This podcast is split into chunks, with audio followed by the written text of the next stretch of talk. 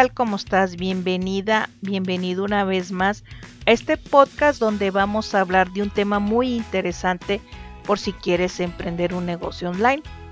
Tu servidora, Patricia Garza Vázquez, te va a guiar con este podcast que espero te pueda servir para lo que tú quieres hacer.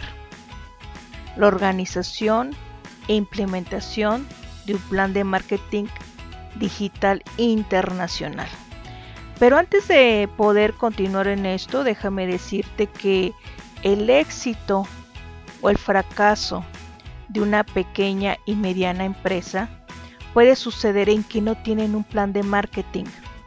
A veces eh, la gente puede tener un capital y quererlo invertir en un negocio, pero no hace lo más importante que viene siendo un análisis.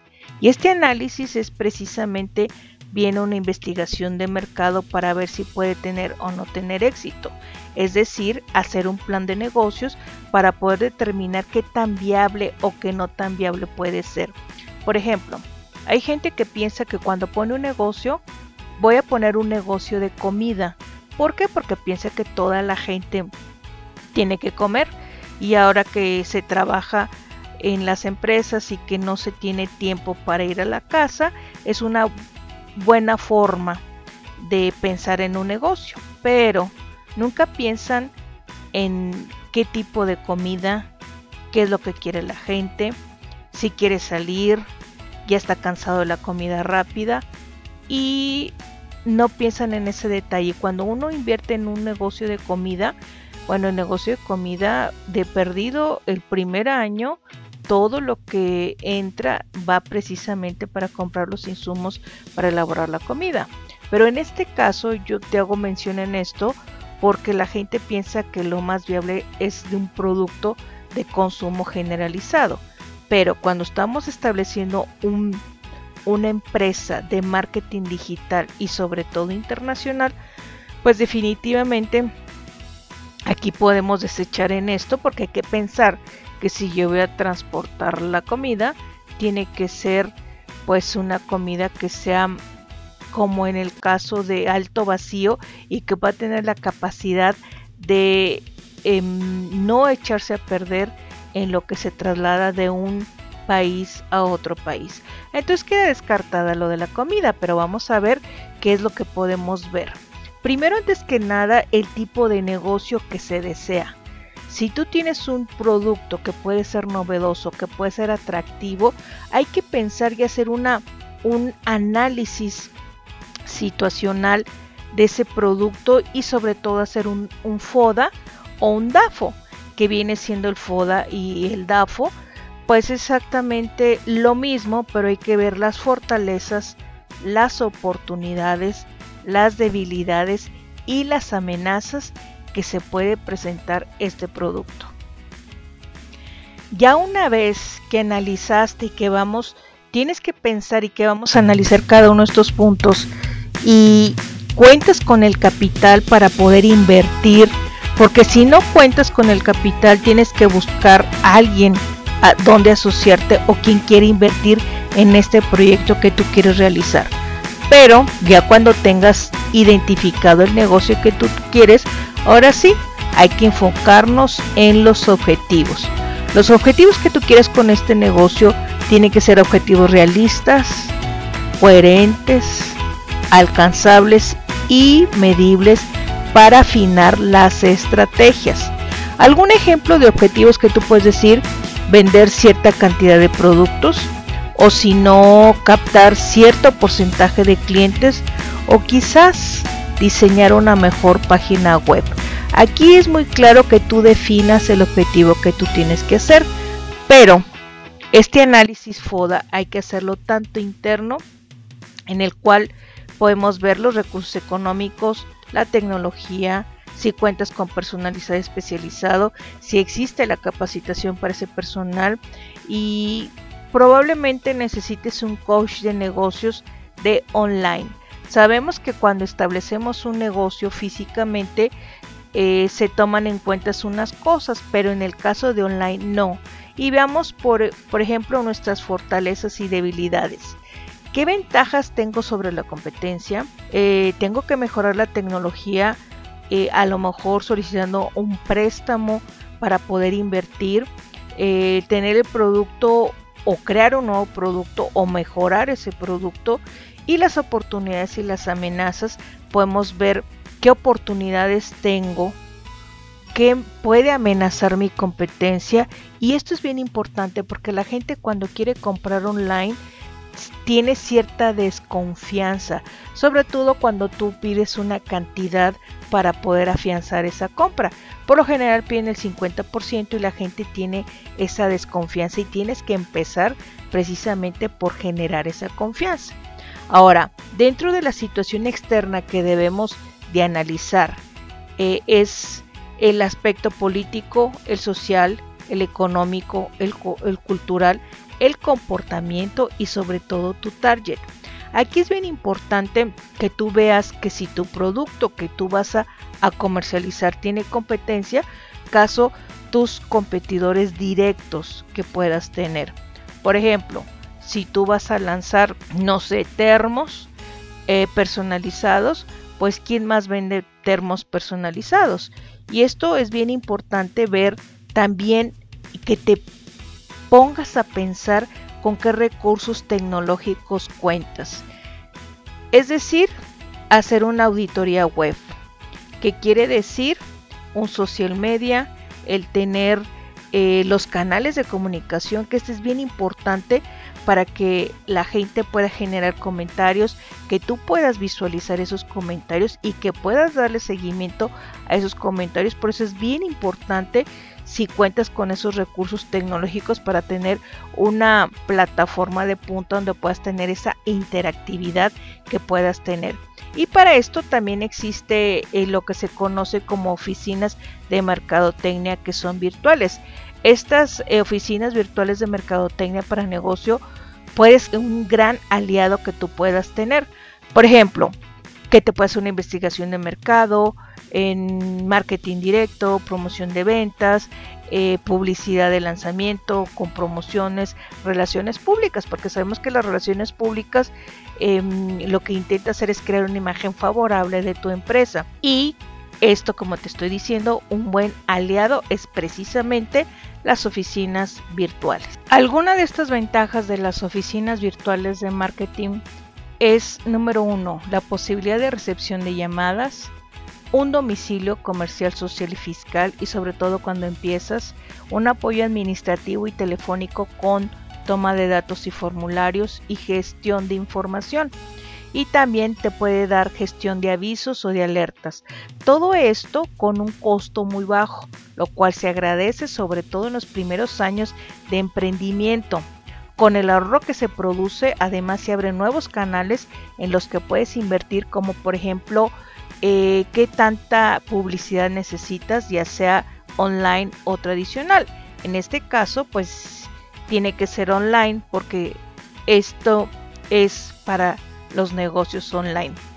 Esta oficina virtual te otorga también una libertad que no tienes cuando estás limitado por una dirección física. Entonces esto es bien importante porque muchos clientes tienen un handicap si sienten que estás lejos.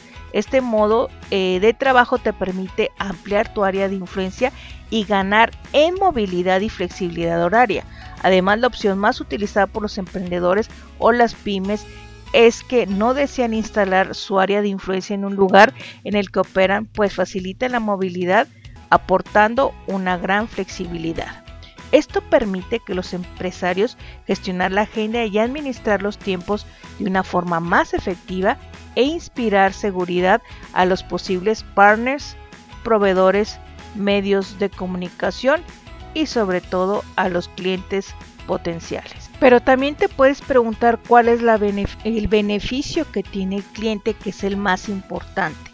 El beneficio que tiene el cliente es que sin salir de su casa va a poder hacer una compra que le va a llegar hasta su casa. Y esto implica una responsabilidad muy grande. ¿Por qué? Porque número uno, eh, es bien importante la interacción que tengas con el cliente y que el cliente se sienta satisfecho con el producto y sobre todo cuando tú le generaste esa confianza, el cliente va a poder interactuar contigo, eh, decirte cuáles son las expectativas y sobre todo, sabemos y recordemos que a raíz de la pandemia se incrementaron las ventas online porque pues estábamos obligados a estar encerrados, pero ya después se descubrió todas las ventajas que se tiene pedir de una manera online que ya la gente ya lo prefiere hacer. Y si nos vamos por cuestión de generaciones, bueno, pues las la generación millennial es una generación que ya todo lo pide por online. Él no se preocupa por precios. Él lo que dice es que no tiene tiempo para andar de tienda en tienda como otras generaciones que no nacieron con el internet. Pero ahora lo que viene siendo los millennials y los centennials son esas generaciones que todo lo prefieren online. Pero ojo, si ya tomaste todo esto en cuenta, ahora es bien importante como cualquier negocio tienes que establecer un tipo de sociedad y lo más importante, darte de alta en el SAT y sobre todo darte de alta en el Seguro Social. Y bueno, esto también tiene que ver que si vas a entrar en online hay una legislación especial donde hay que enviar correos electrónicos publicitarios y darse de alta en una agencia de protección de base de datos. ¿Por qué? Porque existe un marco legal que protege al consumidor cuando hace sus compras online. Entonces tienes que tomar en cuenta todo esto. ¿Por qué? Porque al darte de alta eh, en el SAT te dan tu eh, RFC y con esto vas a poder tú ya registrar tu marca. Antes de que empieces tu negocio, ve pensando que creo que lo más importante es el nombre del negocio. Piensa muy bien que sea un nombre que no vaya a ofender a otro país con el significado de ese nombre. Hay gente que se va por nombre genérico, pero a lo mejor en tu país de origen, que es en México, significa una cosa, pero en el extranjero significa otra cosa. Lo más recomendable y lo más viable es que sea un nombre corto, que sea fácil de deletrear y que sea fácil de recordar. Si nos ponemos como ejemplos, tenemos HTTP, o podemos HIV, o puedo tener IBM, o puedo tener AXA, o puedo tener otro tipo de productos. Y fíjate aquí lo interesante, y en este caso que te estoy dando en AXA. AXA, que es una compañía de seguros, eh, es como el OXO. El OXO hizo la combinación de dos vocales con dos consonantes y a lo mejor la palabra no significa nada. Aquí el reto es posicionar en la mente del consumidor una palabra fácil. En el caso de OXO se, se deletrea igual de, de principio a fin que de fin a principio. Es decir, de izquierda a derecha, de derecha a izquierda, OXO. Es exactamente lo mismo. Y lo mismo pasó con AXA. AXA es una compañía que se lee igual de, fin a principio, de principio a fin. Y como es una compañía que iba a nivel mundial, pues no tiene ningún significado, pero es una marca corta y muy fácil de recordar. Entonces esto es un aspecto muy importante para que tú puedas registrarlo porque hay negocios que ese es el fracaso que le quieren poner un nombre y ese nombre al no registrarlo entre la INPI donde es la propiedad intelectual que tienes derecho a 10 años cuando se registre y que tienes que estar aún pendiente de esto, que no existe otro negocio que esté registrado de igual manera.